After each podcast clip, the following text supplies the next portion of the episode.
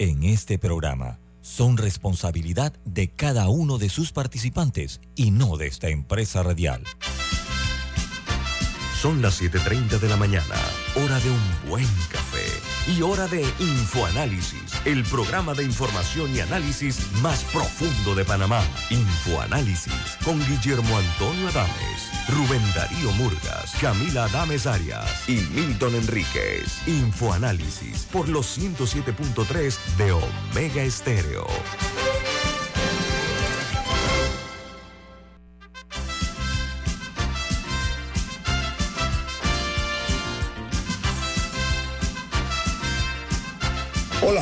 Bienvenidos. Esto es Info Análisis, un programa para la gente inteligente. Hoy es 5 de diciembre del año 2022, el año que está poco a poco entrando en su etapa final. Nosotros, desde la capital de la República, les saludamos el equipo de Infoanálisis. Camila Dames. Alexandra Siniglio y Guillermo Antonio Adames. Recuerden que este programa lo pueden ver en directo, en vivo, por Facebook Live. También lo pueden hacer a través del canal 856, canal de cable onda, en la app de Omega Stereo, disponible tanto en Play Store como App Store. También en otra app que es gratuita, que es TuneIn Radio, TuneIn Radio. Y todos nuestros programas están colgados en YouTube. Usted puede tener acceso en sus televisores o en sus teléfonos móviles para ver todos nuestros programas ahí están debidamente en una biblioteca a su entera disposición. Camila, ¿quién presenta Infoanálisis? Café Lavazza, un café italiano espectacular que puedes pedir en restaurantes, cafeterías, sitios de deporte o de entretenimiento, te da la bienvenida a Infoanálisis. Pide tu Lavazza ahora también con variedades orgánicas. Bueno amigos, damos inicio al más completo resumen de las noticias internacionales en todo el periodismo nacional. Comenzamos con el diario The New York Times. Titula Un nuevo choque entre la fe y los derechos de los eh, homosexuales llega a la Corte Suprema de Justicia, una Corte Suprema de Justicia cambiada. Es decir, el tribunal eh, se ha inclinado por hacer desde el año 2018, eh, cuando falló sobre una controversia similar que involucraba a un panadero que se negó a hacer un pastel de bodas para una pareja gay u homosexual. Mientras el Washington Post titula, las hospitalizaciones por COVID aumentan después del Día de Acción de Gracias, y pues también de eh, una pausa otoñal. La nota dice que las autoridades de salud pública de los Estados Unidos les preocupa que el aumento de pacientes con coronavirus o con COVID exacerbe la tensión en los hospitales y ya se están eh, recuperando eh, en las casas de eh, resfriados e influenza. Mientras el Wall Street Journal, su principal noticia es que la OPEP mantiene los frenos al petróleo a pesar del tope de los precios impuestos a Rusia. Dice que la Organización de Petróleo acordó ceñirse a sus objetivos de producir petróleo dos días después de que las naciones del grupo de los siete de los países ricos decidieron establecer un precio tope para el petróleo ruso. Mientras en Colombia, el metro de Bogotá pone la primera piedra tras mil proyectos, pero cero estaciones y una discusión eterna. Dice que la construcción sería el mayor reto de infraestructura del país durante los próximos 10 años. Es, un, es una línea del metro, tendrá cualquier cantidad de kilómetros, una ciudad tan grande como es Bogotá. En eh, El Salvador, la Mara Salvatrucha, que es la estructura criminal más grande y peligrosa del Salvador, pierde terreno bajo la embestida del presidente Nayib Bukele con eh, un régimen de excepción donde la policía y los soldados tienen eh, poder absoluto para accionar contra los pandilleros. Mientras en Chile dice que crece la sensación de inseguridad y mejora el apoyo social. Uno de los grupos eh, más reconocidos allá son los carabineros. Bueno, resulta ser que ellos han recuperado apoyo ciudadano pero hay una situación y es que eh, hay la sensación de inseguridad que alcanza su mayor nivel histórico. Imagínense ustedes. Santiago de Chile, que era un lugar que uno podía transitar sin problema, está altamente peligroso, por no hablar de otras áreas de Chile. Mientras en Irán se ha abolido la policía de moralidad y eh, sugiere un funcionario después de dos meses de duras protestas por una acción que se dio contra una mujer. Dice que podría ser eh, una concesión al movimiento de protesta que estalló tras la muerte, como dije, de una mujer hace un tiempo atrás. Ha sido tal la presión en las calles que los ha llevado. Está una policía que se inventaron, la policía moral, andaba vestido de verde por las calles y automóviles y tal y cual, y era en el pánico, pues de mucha gente. Diga, Alessandra que casualmente esta mañana veía un reporte de CNN que dice que aunque esas declaraciones a las que citas que dio lo que el fiscal general de Irán como el procurador general fue el que anunció que esta policía de la moral se había disuelto, los medios locales están reportando hoy, los medios obviamente controlados por el gobierno, que esa no es una disposición de la, del, de la, del fiscal general sino del gobierno. Así que han puesto en tela de duda ese anuncio que hizo titulares el fin de semana. Así que Incluso, incluso la, BBC lo que dice es que hay incertidumbre sobre el estatus de la policía de la moral, porque dice que algunos medios han, locales de Irán han dicho que las declaraciones de este funcionario podrían haber sido malinterpretadas y que no ha habido un anuncio formal por parte del gobierno.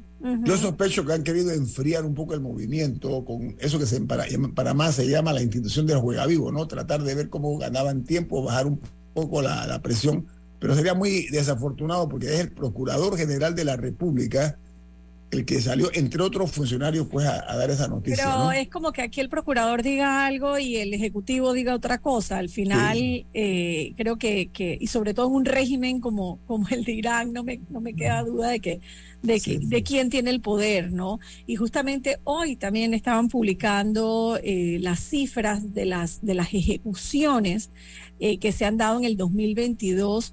Dice que ha sido el año más letal. Hablan de 500 ejecuciones, muchas de ellas... Eh, Sumarias, me imagino. Claro, insurgentes, gente que ni siquiera ha tenido derecho a, a un juicio en realidad. Claro, terrible ese Estado Islámico. Dios mío. Bueno, continuamos. En Argentina, la vicepresidenta Cristina Fernández de Kirchner podría ser condenada a una pena de entre 5 y 8 años de prisión y también podría ser inhabilitada para ocupar cargos públicos, pero dice eh, que a su vez la duda es si la sentencia es solo por fraude o por asociación ilícita. La vicepresidenta argentina está eh, en un juicio hace mucho tiempo, ya van a definirlo por el caso Vialidad, le llaman ellos, una serie de contratos por carreteras y, y puentes que dio por cientos de millones de dólares en Argentina. El negocio más grande que está en muchos gobiernos está en el Ministerio de Obras Públicas, para que sepan. Esa, ahí es donde se tapa en la trampa con asfalto y con cemento, queda debajo de, esas, vías. ¿no? En Costa Rica recomiendan buscar un sitio oscuro para ver, las germínidas, las gemínidas, perdón, que es la última lluvia de meteoros del año. Es un espectáculo que realmente yo no sé si en Panamá se ve, pero dice que eh, en Costa Rica eh, se van a ver hasta 120 meteoritos por hora. Yo voy a ver, irme a Cerro Azul para ver si allá se puede se pueden ver las, las Oye, en Perú, el ministro de Defensa renunció de forma irrevocable y de manera sorpresiva porque dice que eh, en este caso eh, esto lo que está haciendo es aumentar, acrecentando la crisis y la incertidumbre. Este es un exoficial de la FAB, de la Fuerza Aérea Peruana, y él, eh, por su renuncia, citó motivos estrictamente personales. La crisis del presidente Pedro Castillo es algo nunca visto, yo creo que no únicamente en Perú, sino en América Latina. La cantidad de ministros que han renunciado ya se están golpeando para, para hacer una, una fila, ¿no? Mientras en Guatemala capturan un total de 260 paquetes de cocaína valorados en 27 millones dentro de un contenedor en Puerto Barrios. Esto lo hizo eh, eh, la policía y el Ministerio Público. Mientras en Venezuela, el gobierno asegura eh, que el recorte de bombeo de combustible de la OPEP da el balance necesario. Dice que los 23 países de la alianza de la OPEP han firmado pues la reducción de su eh, comercio, pero en, de manera conjunta y que van a ser por 2 millones de barriles diarios. Y en los Estados Unidos reportan 51.685 nuevos casos de COVID en eh, un aumento de más del 24% en los últimos 14 días, aunque se redujeron las muertes menos de un 12% para registrarse 250 fallecimientos por COVID. El COVID está rondando no únicamente por América, sino también en Europa. Ojo con eso aquí en Panamá las autoridades. Mientras en China, las autoridades aflojan las reglas de coronavirus mientras eh, la ira pública hierve a fuego lento. Dice que están desmantelando en este momento en, en Chile, conforme a las publicaciones que se han dado, que se generan el gigante asiático, eh, están desmantelando algunas medidas de control de la pandemia e incluso cuando los nuevos casos eh, siguen siendo elevados en toda China. Y una nota interesante, el multimillonario Elon Musk, que ha sido noticia todos los días, ahora dice que va a lanzar una encuesta o ha lanzado una encuesta en Twitter para conocer el sentimiento de los usuarios respecto a Julian Assange y Edward Snowden. Eh, el 80% votó que los liberaran. No sé si ustedes recuerdan, Julian Assange aquel fundador de Wikileaks, recuerdan que conmocionó al mundo con las noticias que publicó. Y Edward Snowden es otro, este hombre es un miembro de la CIA que filtró una serie de documentos clasificados eh, a varios medios de los Estados Unidos y también causó eh, una, un movimiento telúrico en la política internacional y en los eh, sectores de inteligencia internacional. Bueno, en Twitter Elon Musk hizo esta encuesta. Musk está tomando, a mi juicio, un protagonismo sospechoso. no sé de dónde ha salido ese interés de él en tratar de manipular al mundo. En México dice que ya suman dos años con el récord en solicitudes de refugio. México registra 111.257 personas que han solicitado refugio, de los cuales la mayoría son hondureños, cubanos y haitianos. Mientras en Brasil anuncian que el astro del fútbol brasileño Neymar entrenará y podrá jugar con su selección el partido de octavo de final contra Corea del Sur. Él tuvo un problema, una lesión, un tobillo, pero dicen que yo hoy va a entrenar y además va a jugar contra esta peligrosa eh, selección eh, surcoreana.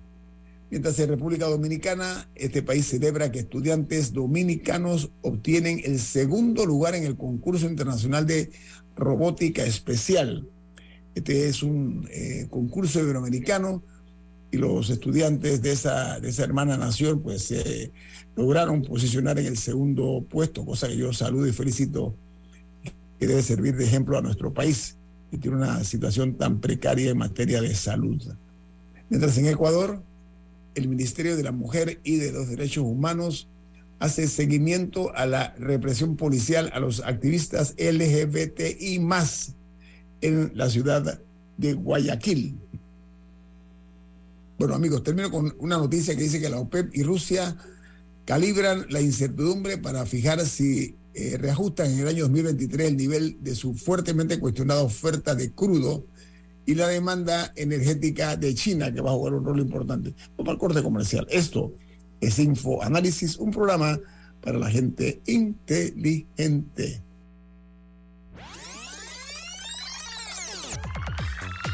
Omega Stereo tiene una nueva app. Descárgala en Play Store y App Store totalmente gratis. Escucha Omega Stereo las 24 horas donde estés con nuestra nueva app. Queridos amigos, les recordamos que durante todo el mes de diciembre, Hogar y Salud tendrá la superventa navideña, donde usted podrá conseguir todos sus productos a superprecios. Si usted necesita una cama, una silla de ruedas, un sillón reclinable, un cojín ortopédico, un andador o cualquiera de los productos de hogar y salud, aproveche ahora en diciembre la oportunidad de conseguirlo con un super descuento en cualquiera de las sucursales de Hogar y Salud. Recuerde, en diciembre todos los productos de Hogar y Salud a super precios. La gente inteligente escucha InfoAnálisis. Los anunciantes inteligentes se anuncian en InfoAnálisis. Usted es inteligente. Llame al 269-2488 y todos lo sabrán. Infoanálisis, de lunes a viernes de 7 y 30, 8 y 30 de la mañana, en donde se anuncian los que saben.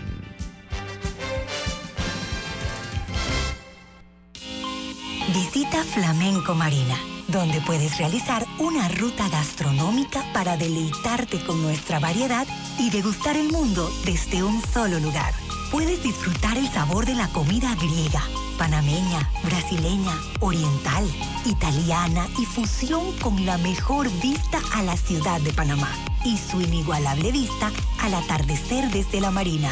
Flamenco Marina, la marina más completa de Panamá. Ya viene InfoAnálisis, el programa para gente inteligente como usted.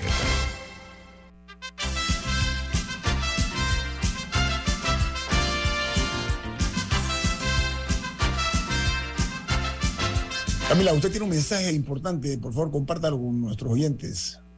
En Banco Aliado te acompañan en tu crecimiento financiero. Ahorra con tu cuenta Más Plus y genera hasta 2.5% de interés. Banco Aliado, tu aliado en todo momento. Puede visitarlos en su página web bancoaliado.com o seguirlos en sus redes sociales como arroba Banco Aliado. Banco Aliado, tu aliado en todo momento. Amigos, el Seguro Social, la caja de Seguro Social, sigue siendo eh, noticia, y no felices son las noticias en muchos casos, me explico. El Colegio Nacional de Farmacéuticos, a través de un comunicado, señaló que la falta de medicamentos en la caja de Seguro Social está en una condición crítica y solicitan la habilitación a muy corto plazo de una plataforma de contratación estatal que garantice, que asegure la transparencia, la solución efectiva y la debida ejecución del contrato y su cumplimiento. Ellos hablan de que se den las formalidades del contrato de suministro por la complejidad, la trazabilidad, lo que se denomina y que es tan importante que es el costo-beneficio para los que pagamos a la Caja de Seguro Social dejando como último factor la selección de precios. Miren, hay una situación todavía más delicada que en lo que anuncia el Colegio Nacional de Farmacéuticos, y es que la Caja de Seguro Social, la directiva, no asiste a las reuniones eh, de alto nivel que estaban eh, convocadas eh, por la presidencia de la República. Dice que la idea era resolver el desabastecimiento y más de 140 y tanto, casi 150 medicamentos. No obstante, eh, hay la inquietud y hasta allá la, eh, cierto grado de, molestia en serio, porque dicen que no están cumpliendo con lo establecido en la ley 1 de medicamentos. Recuerden, esto es del año 2001, esta ley. Entonces, eh, hay otras, otros insumos de salud humana eh, que no están siendo eh, debidamente eh, considerados. Además, hay una situación que está afectando a nuestro país, pero primero vamos a ver este tema. ¿Qué es lo que está pasando? Si eso ha sido la queja por décadas del el desabastecimiento de la Caja de Seguro Social, se logró un acuerdo en el cual se está hablando de reuniones de alto nivel que convocó la presidencia de la República y no está cumpliendo la Caja de Seguro Social eh, participando en la misma. No comprendo, honestamente. Esa mesa de, la, de los medicamentos eh, se instaló hace cuánto tiempo y, e incluso el, propio vicepresidente Carrizo hizo anuncios importantes que tienen que ver eh, con el tema de los medicamentos, pero al final no que la preside en teoría y no se refleja en la realidad del día a día del panameño, queda básicamente en vallas publicitarias y en campañas de televisión y esa es parte del problema, ¿no? No, o en programas como Medixol, medicamentos solidarios, que supuestamente era para, o sea, con medicamentos que estaban en desabastecimiento, pero cuando la gente fue a ver, los que estaban en la lista de Medixol no estaban en desabastecimiento, así que el, el programa no se utilizaba. Eh, a mí, yo sigo sin entender, todavía sigo sin entender, a pesar de todas las personas que hemos entrevistado y todas las declaraciones que he escuchado al respecto, cómo este es un problema, un problema que aparentemente no tiene solución en nuestro país. Fíjate que... Ah, y que no es de este gobierno, ¿no? No es de este gobierno. no estamos diciendo eso, ¿no? es un problema heredadísimo. Y sí, pero eso dije en este país. Sí, en este país. No, y ahora la caja de seguro social, que parece tener crisis por todos los ángulos, también está siendo la fuente de un problema económico para todo el país, porque a pesar de que aún no estamos teniendo que pagar las cuentas eh, por la falta de acción, ya nos está pasando factura, ya que nos, eh, organismos internacionales nos están bajando la calificación, o por lo menos a varias empresas estatales, como el Canal de Panamá. A cuatro. A cuatro. Y esa noticia pasó un poco desapercibida el fin de semana, Camila, siento yo, ¿no? En los medios de comunicación, pero Moody's es una de las principales eh, agencias eh, que, periódicamente están midiendo los estatus de los países y aquí pasó la perspectiva de estable a negativa. Sí, y es a raíz de la situación del programa de invalidez, vejez y muerte de la Caja del Seguro Social a la no atención del problema de la Caja del Seguro Social en realidad. Porque ese es otro en los que ha habido mesas y y, conversatorios y se piden informes que se demoran meses en llegar, supuestamente iba a estar en julio, llegó como en octubre. Pero llegó eh, y tampoco pasó nada. Pero llegó y tampoco pasó nada. Ni va a pasar. Entonces, eh, tenemos la espada en la yugular actualmente y, eh, y no veo, o sea, no, no veo que estemos avanzando. Yo sí creo que vale la pena necesito conseguir algún especialista que, nos diga cómo, cómo se traduce esta noticia y qué impacto podría tener, porque nosotros sin ser economistas, economistas entendemos que va a tener un impacto esa, esa, ese cambio de estable a negativa. Son cuatro instituciones importantes, el Aeropuerto Internacional de Tocumen, la Autoridad del Canal de Panamá, la empresa de transmisión eléctrica ETESA y la empresa nacional de autopistas ENA no me eh, parece una noticia para, para pasar así nada más. Sí, porque va a llegar un momento en el futuro cercano en el que Panamá va a perder su grado de inversión, que básicamente lo que eso va a hacer es que nos va, digo, yo no puedo entrar en los detalles porque no soy economista, pero básicamente lo que eso va a hacer es que nos va a hacer más, más, más caro obtener deuda. O sea, eso es como, como, si, como si una persona va al banco y el banco lo considera una persona riesgosa Así que, porque no está seguro si le va a poder pagar todos los meses, entonces el interés es más alto. Bueno, eso mismo le va a pasar a Panamá, solamente que estamos hablando de préstamos que no son 10 mil dólares para un carro, sino que son 250 millones de dólares y tantas cosas o más, 1.500 millones de dólares, que hemos visto que en este gobierno también se ha pedido una cantidad de préstamos que yo creo que no tenemos la dimensión de cómo ha aumentado la deuda en este gobierno. Alguna de ellas será justificada porque sí es verdad que hubo un, año con muy pocos ingresos y que las cuentas se tenían que pagar, pero yo insisto que, y lo han advertido muchísimos economistas que han pasado por este programa, que el, dinero no se está invirtiendo, se está gastando. Nosotros estamos obteniendo deuda para, para pagar la para planilla y cosas que no le dan ningún retorno al país. No, o sea, se está pidiendo todo ese préstamo y no, no va a tener un retorno o no va a ser algo que va a influir en el desarrollo del país. Mira, los datos son escalofriantes y los resultados son demoledores, revelando la magnitud del problema que representa la poca eh, atención que se le da a una crisis como la del seguro social. Algunos dirán, bueno, es que yo no, yo no pago seguro social, a mí que, a mí que me importa. Otros dirán, yo la verdad es que no necesito ese, ese, los medicamentos porque yo compro en la privada. No, esto es un problema del país. Y lo que estamos viendo de una manera todavía muchísimo más delicada en la toma de decisión de lo que es la rebaja en la calificación de Panamá a nivel de los organismos internacionales, de uno de ellos.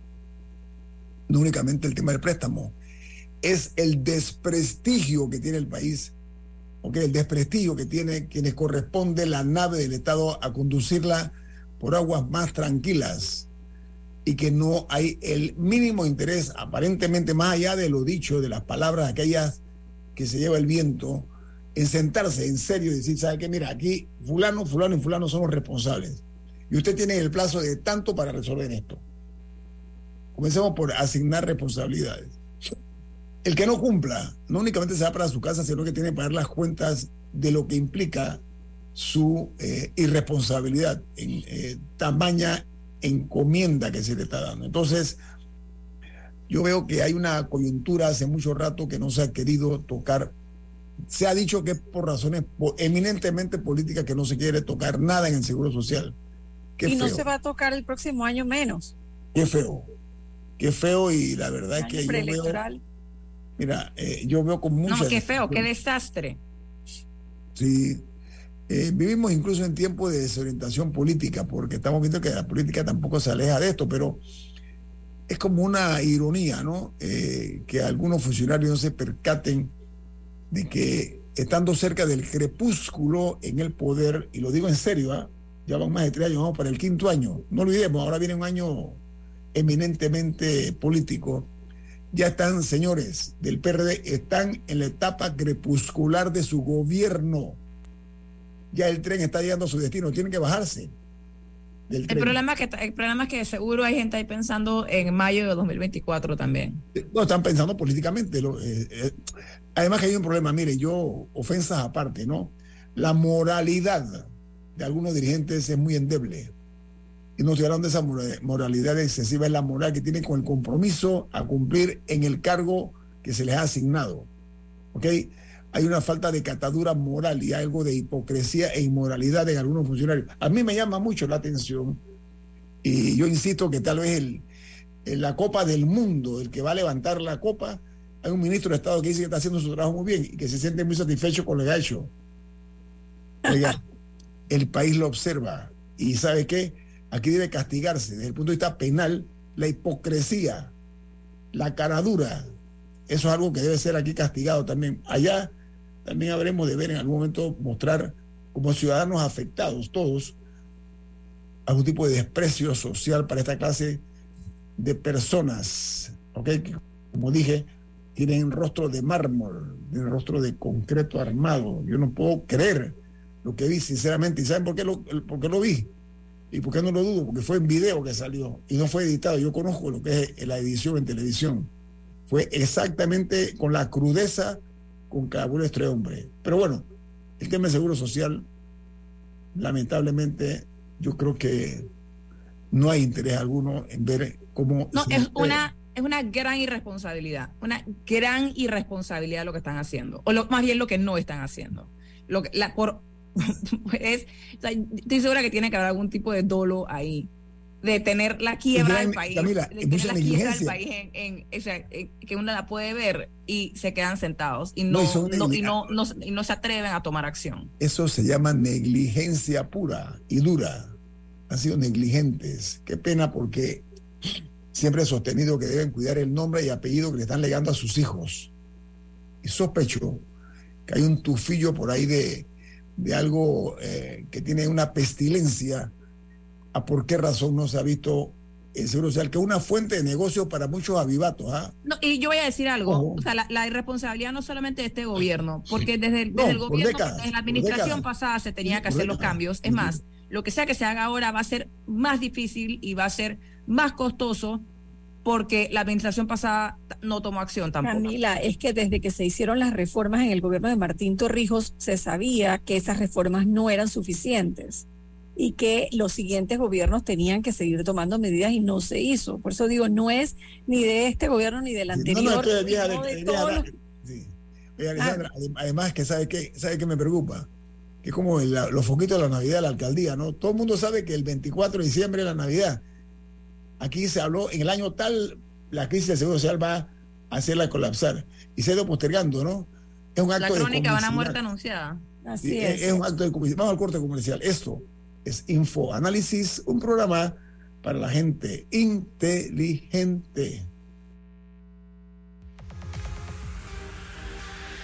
Omega Stereo tiene una nueva app. Descárgala en Play Store y App Store totalmente gratis. Escucha Omega Stereo las 24 horas donde estés con nuestra aplicación totalmente nueva.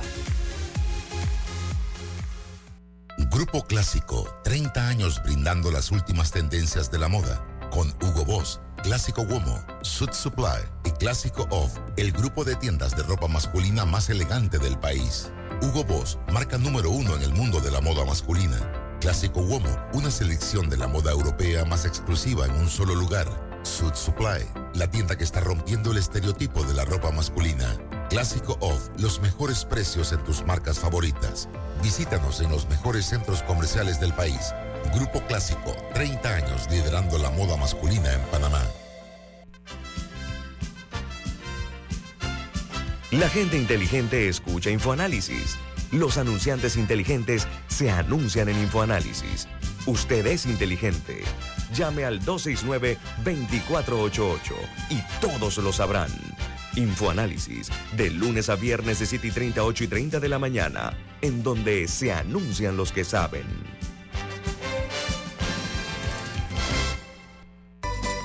Hogar y Salud, la cadena especializada en el cuidado de su salud, les invita a la gran venta por Navidad del primero al 31 de diciembre en todas sus sucursales. Oh, ¿Cómo? Sí, en Hogar y Salud tendremos ofertas súper especiales en camas de todo tipo, sillas de rueda, andadores, sillones eléctricos, glucómetros, sillas de baño, monitores de presión, balanzas, rodadores, variedad de almohadas y cojines ortopédicos, sanitarios portátiles, barras de seguridad para el baño, pañales para adultos de máxima calidad y toda nuestra extensa gama de productos de máxima calidad a superprecios. ¡Oh, Y recuerde que Hogar y Salud les hace la vida más fácil.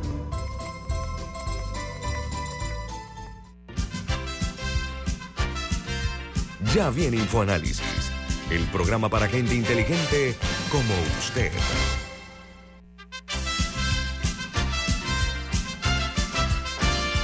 El sábado marcó un hito importante en cuanto a la inseguridad que estamos viviendo en este país. El sábado mataron tres personas a balazos. Un caso se dio a un taxista eh, que fue asesinado frente a una casa aquí en, la, en un sitio que se llama Las Acacias. Se dio otro caso de un crimen en San Antonio, y el otro en otra área denominada Nueva Libia.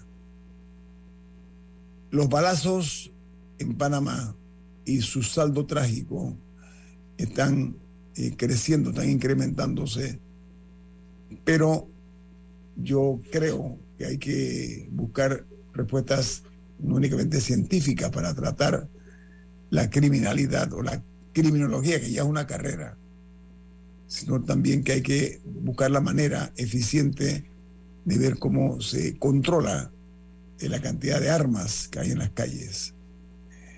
Porque hasta ahora hemos escuchado el silencio de algunos, eh, pero esto no puede seguir así, porque por ahora los muertos los están poniendo los pobres, las clases populares, pero no esperemos a que esto vaya subiendo la temperatura, debemos buscar una fórmula. La gente habla, en algunos casos, bueno, pues que, se maten. No, no.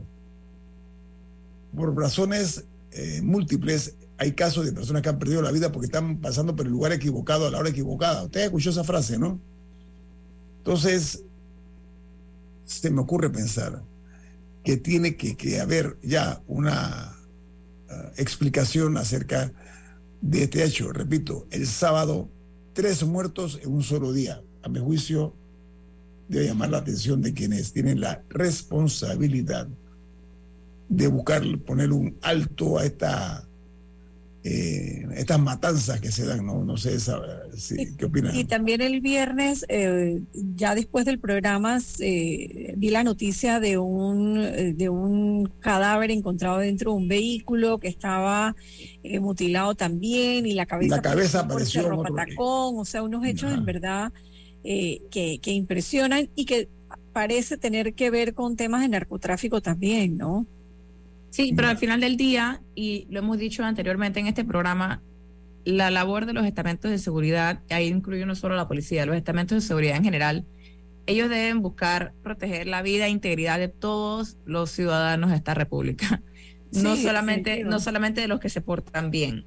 Así que eso, o sea, añadiendo un poco a, al comentario que hacías eh, hace un rato, y al final del día la justicia debe llevar por, por vía de tribunales, en un país democrático, civilizado y todas esas cosas, la justicia no debe venir eh, a punta de bala. Y nadie debe aspirar a que eso sea así. La justicia debe llegar a través de los tribunales. Hay otro caso. De que entre ellos, que se, que se maten entre ellos y no me importa, eso no, no, no, no puede ser. Por favor, oye, pero, pero hay, hay otro caso también emblemático que mientras no se defina creo que eso puede lastimar lo que se conoce como la marca Panamá en el turismo. Y me explico. Un tripulante de un crucero que estaba en Colón, ¿sí? Eh, bajó a la ciudad de Colón y ha sido declarado desaparecido. Es más, el barco se fue, tuvo que zarpar. Y no se sabe hasta ahora del destino que corrió este tripulante, creo que era de Sri Lanka, por algo así más o menos. El hombre bajó, hay un video que muestra cuando él baja del crucero con una mochila a la espalda, se describe su, su indumentaria que, que lucía el día que desapareció. Y eso puede ser un duro golpe para nosotros también, porque habla de la misma inseguridad que ya únicamente alcanza a los nuestros, sino a gente que viene de fuera, que son elementos multiplicadores para efectos del comentario que se puede hacer a, nivel de una empresa de las que nosotros quisiéramos que vengan a Panamá, ansiamos, aspiramos que vengan más cruceros a Panamá, así como hacen en República Dominicana, que, que hacen filas para bajarse en, en, en, las áreas turísticas. Nosotros tenemos en Colón un potencial extraordinario y no puedo olvidar, y para los que no lo escucharon, aquí nosotros entrevistamos al presidente de la Cámara de Comercio de Colón. ¿Y saben qué? El día que llegó uno de los importantes cruceros, de los, de los pocos que llegan, no, no podemos hablar que esto es como otro país, el crucero llega cuando la gente baja a la ciudad, se encuentra en una ciudad inundada por la basura y lo que era el agua lluvia. Entonces, son espectáculos que realmente no nos ayudan mucho para vendernos un destino turístico. E-, con el tema de los cruceros hay un tema adicional que los eh, vi que la, estrella y la prensa también le han dado importancia durante el fin de semana y que tiene que ver con el suministro de combustible a los cruceros, que a partir de, a partir de octubre se estableció la obligatoriedad de que sea una empresa la que abastece de combustible a los cruceros. Entonces, no, no, como dices tú, Ñito, eh, hay un tufillo por ahí, ¿no? Eh, eso, eso lo reportó el diario Las Américas, creo que fue el primero que... Miami, de Miami. Ajá, creo que fue el primero que lo publicó. Y la, la queja vino por parte de la empresa Carnival.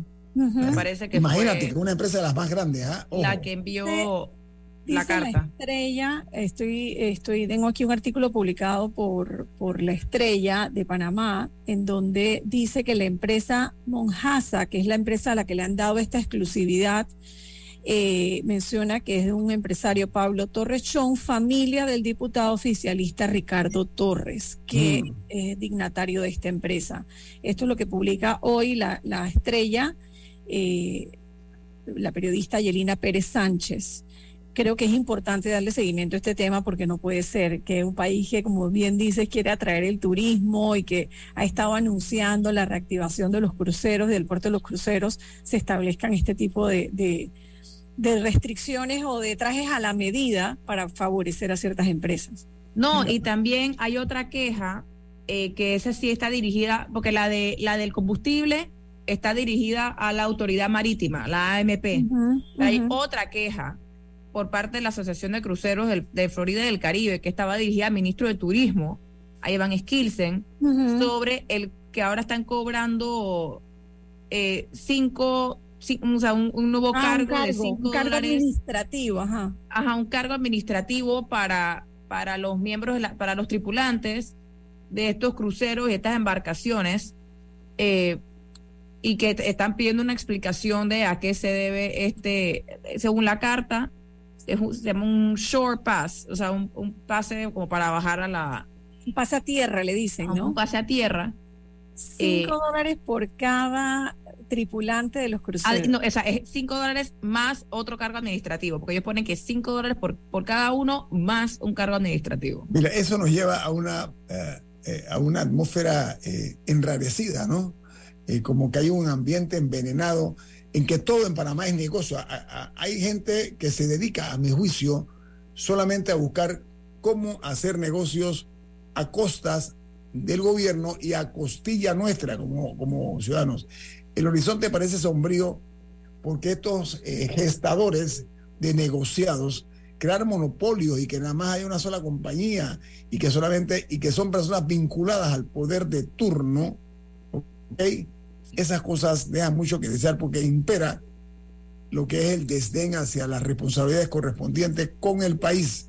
No, y, y- todos. y yo creo que es importante que se brinde una explicación de a qué se debe este cobro, porque eh, lo, que, lo que explica la carta es que cada crucero tiene entre 200 y 500 tripulantes que, que se bajan en, en las locaciones a las que van. Eh, así que imagínense de cuánto sería el cobro de 5 dólares por cada uno. Y ellos se quejan de que Panamá es el único país que está exigiendo este cobro. Eh, Ellos eh, dicen que es el único país en el mundo, seg- según lo que explica la carta, que, que impone este tipo de, cobro. Eh, y que y, y dan, no, y la carta verdaderamente da una cantidad de cifras de cuánto más o menos se gasta cada tripulante cuando baja, o sea, en, en comida, y etcétera, y lo que eso representa para Panamá. Y entonces a mí me parece importante que si existe una razón para este cobro, el ministro de Turismo debería salir y explicar cuál es. O sea, si, si hay algún problema que ha surgido o, o qué. Porque, porque la cosa no es, no es inventarse, inventarse. Pues, El- puede que tenga el- una justificación, yo no lo sé, pero la deben brindar al público. Al público y que claramente muchos- a estas empresas. Muchos funcionarios no distinguen eh, entre lo público y lo privado. O sea, manejan las cosas del gobierno como si fuera un negocio privado y no lo es. Pero me preocupa mucho la frivolidad. Me preocupa y mucho que en Panamá tenemos que ser el periodismo nacional el que hace este tipo de denuncias y de seguimientos, lamentablemente, porque hay una oposición domesticada. ¿Sí? Lamentablemente. No hay aquí una oposición. Y estoy hablando no de esas oposiciones irresponsables, sino de una oposición responsable que diga y señale casos o excesos como estos. ¿Saben por qué? Porque tal vez, conforme a lo que dice mucha gente, la manera más fácil de enriquecerse es ocupando un cargo público. Y de eso sobran los ejemplos. Porque hay gente que se pavonea, ¿ok? que han hecho dinero a costa del erario público y de nuestros aportes al Estado. Vamos con No, no, también, nada más brevemente, me gustaría, nada más para cerrar el tema de, de los cruceros. O sea, tampoco es que nos, nos podemos dar el lujo de estarnos inventando estas cosas. Nosotros no somos ni cerca el destino más, más atractivo y competitivo de la región. Nadie va a llorar si Panamá deja de ser un destino, en, o sea, aparte de nosotros. O sea, nosotros no somos, no, no poder, no, no somos el número uno que todo el mundo mata por ir y que no importa lo que hagamos, la gente va a venir. Estamos Estamos lejos de eso. Estamos sumamente tambaleantes ahí viendo cómo salimos adelante frente a la competencia y con vecinos que sí tienen sangre en los ojos en el sentido de que una ambición de ver cómo, cómo impulsa su turismo y sus puertos, etcétera. Y nosotros estamos ahí viendo tambaleantes, así que tampoco nos podemos dar el lujo de, de pelearnos con estas, con estas compañías No, es que sin, brindar, sin brindar un una justificación. es que creemos que somos el oxígeno que necesita el mundo. Y eso estamos más, mira, estamos muy equivocados. Aquí hay que detener el- lo siguiente, hay altos funcionarios en el Ejecutivo, en el Legislativo, que nos llevan marchando de espaldas presurosos, entusiasmados, aplaudiendo hacia el abismo. El abismo es que Panamá continúa siendo un país marcado por el hecho de que somos una nación de piratas, de corsarios, de delincuentes, de pillos. ¿Saben por qué? Porque la justicia tiene el compromiso de detener este tipo de excesos. Vamos al corte comercial. Esto es Info Análisis, un programa para la gente inteligente.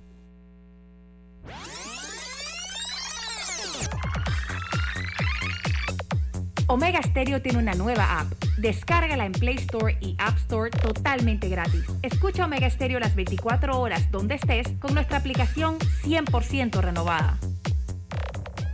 En Flamenco Marina, Calzada de Amador, puedes disfrutar de una amplia oferta gastronómica con más de 12 restaurantes, la mejor atención, diferentes ambientes, vistas a la marina y a la ciudad. Flamenco Marina, la marina más completa de Panamá. Hogar y Salud, la cadena especializada en el cuidado de su salud, les invita a la gran venta por Navidad del 1 al 31 de diciembre en todas sus sucursales. Oh, ¿Cómo? Sí, en Hogar y Salud tendremos ofertas súper especiales en camas de todo tipo, sillas de rueda, andadores, sillones eléctricos, glucómetros, sillas de baño, monitores de presión, balanzas, rodadores, variedad de almohadas y cojines ortopédicos, sanitarios portátiles, barras de seguridad para el baño, pañales para adultos de máxima calidad y toda nuestra extensa gama de productos de máxima calidad a superprecios. ¡Oh, Y recuerde que Hogar y Salud les hace la vida más fácil.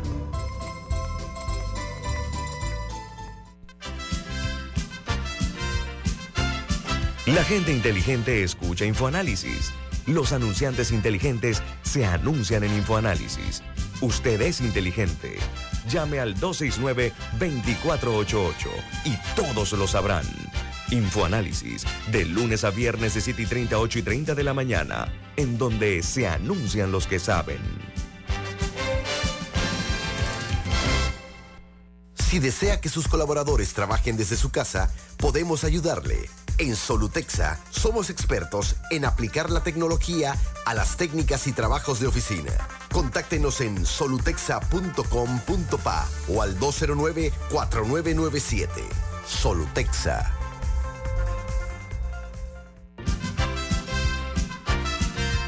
Ya viene InfoAnálisis, el programa para gente inteligente como usted.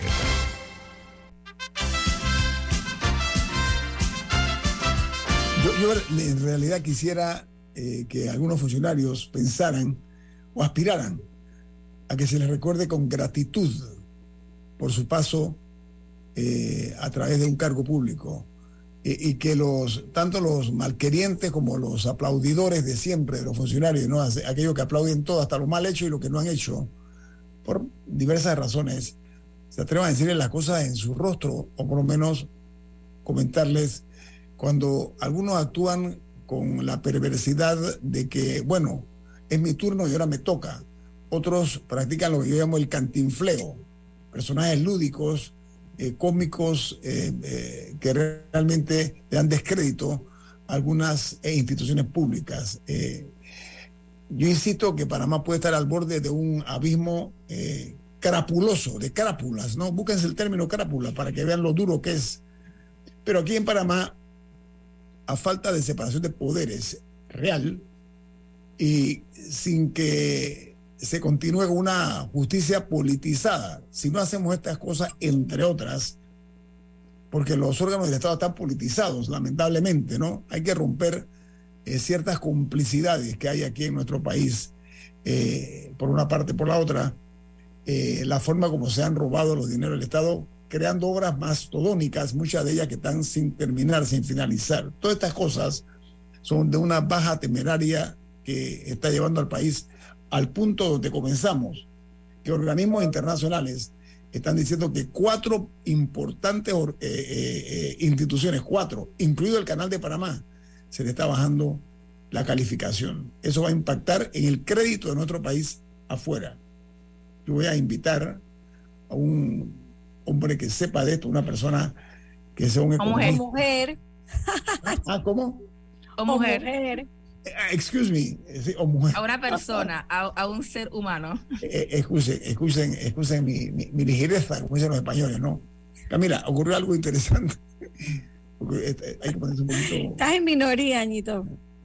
y estoy feliz, estoy muy feliz porque estoy bien acompañado. Y a nosotras no se nos escapa ninguna, ¿verdad, Camila? Estoy súper acompañado, me siento muy bien. A mí, yo sé algo que admiro y, y voy a confesar algo públicamente. No es a la mujer bella nada más, sino a la mujer inteligente. Me encantan las mujeres inteligentes. Estoy rodeado, muy bien rodeado de dos damas probadamente inteligentes. Camila, usted iba a decir, voy a, alto a, los halagos, que se los merecen, ¿ah? pero creo que estamos aquí para otras cosas. Camila. Sí, bueno, este fin de semana eh, se celebró en Panamá y verdaderamente, verdaderamente uso el verbo eh, con razón, el Festival de Cine de Panamá, en el que a pesar de las de los recortes presupuestarios y las dificultades que hubo para su producción debido a la pandemia, etcétera, eh, creo y los organizadores en algún momento lo podrán decir, que, creo que fue un éxito. Eh, aquí hubo, a, pesar de que fue más corto, aquí tuvimos, eh, fuimos distinguidos con tener la presencia de Claire Denis, una de las cineastas más famosas, ella es francesa, y ella filmó una película en su totalidad en Panamá, Stars at Noon, que fue la película que se ganó el, el Gran Prix, o sea, el Gran Premio del Festival de Cannes.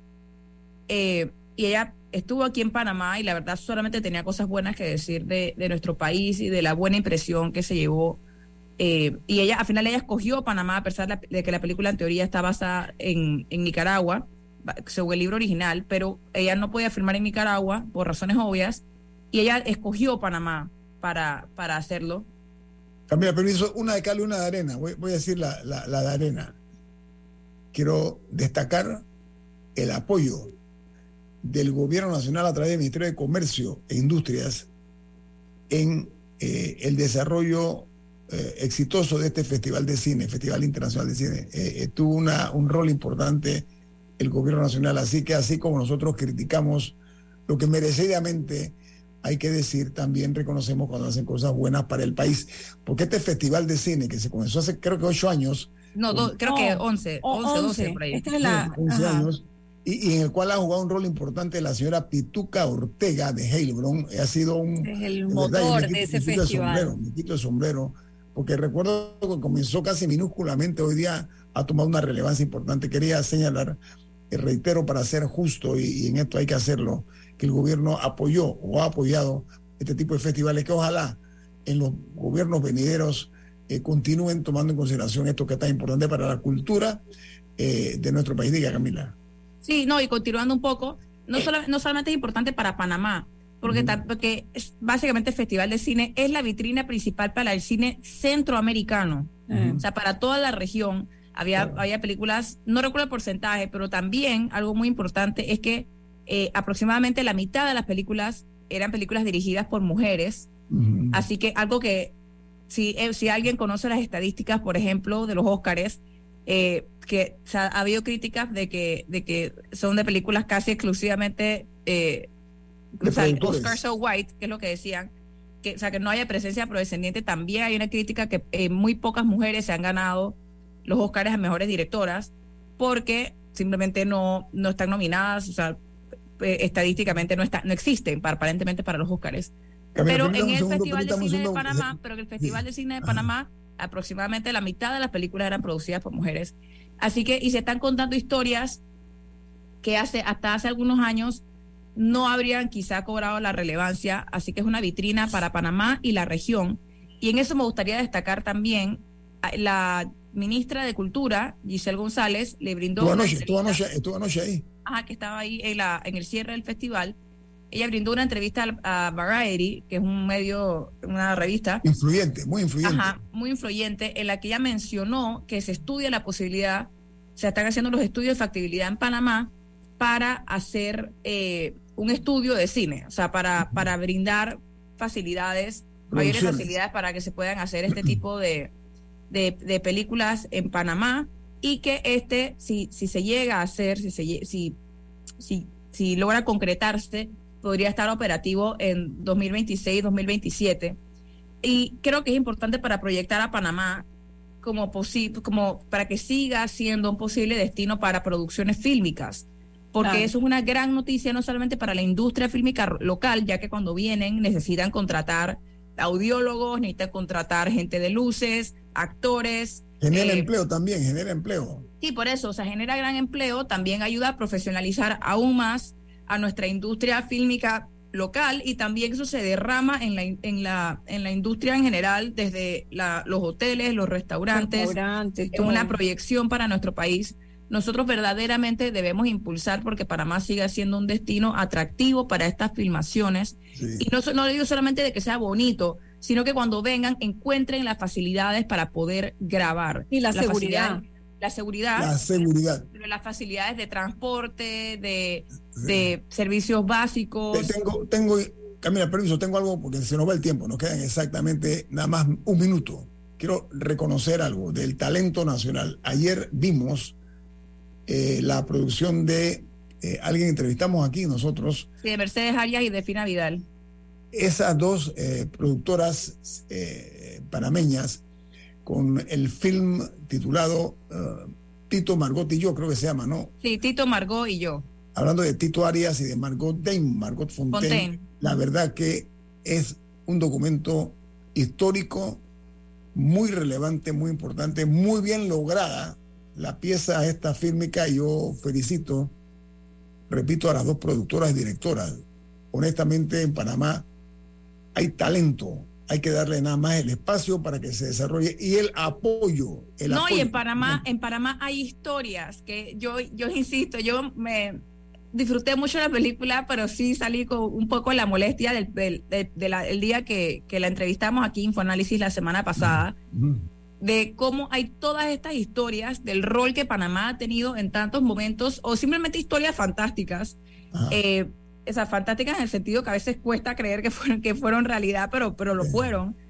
Y, y, que están escondidas en la memoria de la gente porque no, no las plasmamos en libros, no las plasmamos todos. Y, hay gente que se la sabe y se la cuentan en círculos familiares o gente que tiene todo tipo de artefactos históricos en sus casas, pero no, no, no, son de acceso libre, no son de acceso libre a la población. y por eso necesitamos, necesitamos más autores, necesitamos más escritores, necesitamos más directores, productores panameños ah. que, que agarren estas historias y las pongan en, en, la pantalla, en libros, en, todo, en teatro. Conten, con nuestro apoyo, eso sí lo puedo yo garantizar, eh, tomen mi palabra. Viene Álvaro Alvarado con su programa Sin Rodeos, aquí en Omega Estéreo. ¿Quién despide Infoanálisis, Camila? Café Lavazza, un café para gente inteligente y con buen gusto que puedes pedir en restaurantes, cafeterías, sitios de deporte o de entretenimiento. Despide Infoanálisis. Pide tu Lavazza ahora también con variedades orgánicas. Ha finalizado el Infoanálisis de hoy. Continúe con la mejor franja informativa matutina aquí en Omega Estéreo 107.3, Cadena Nacional.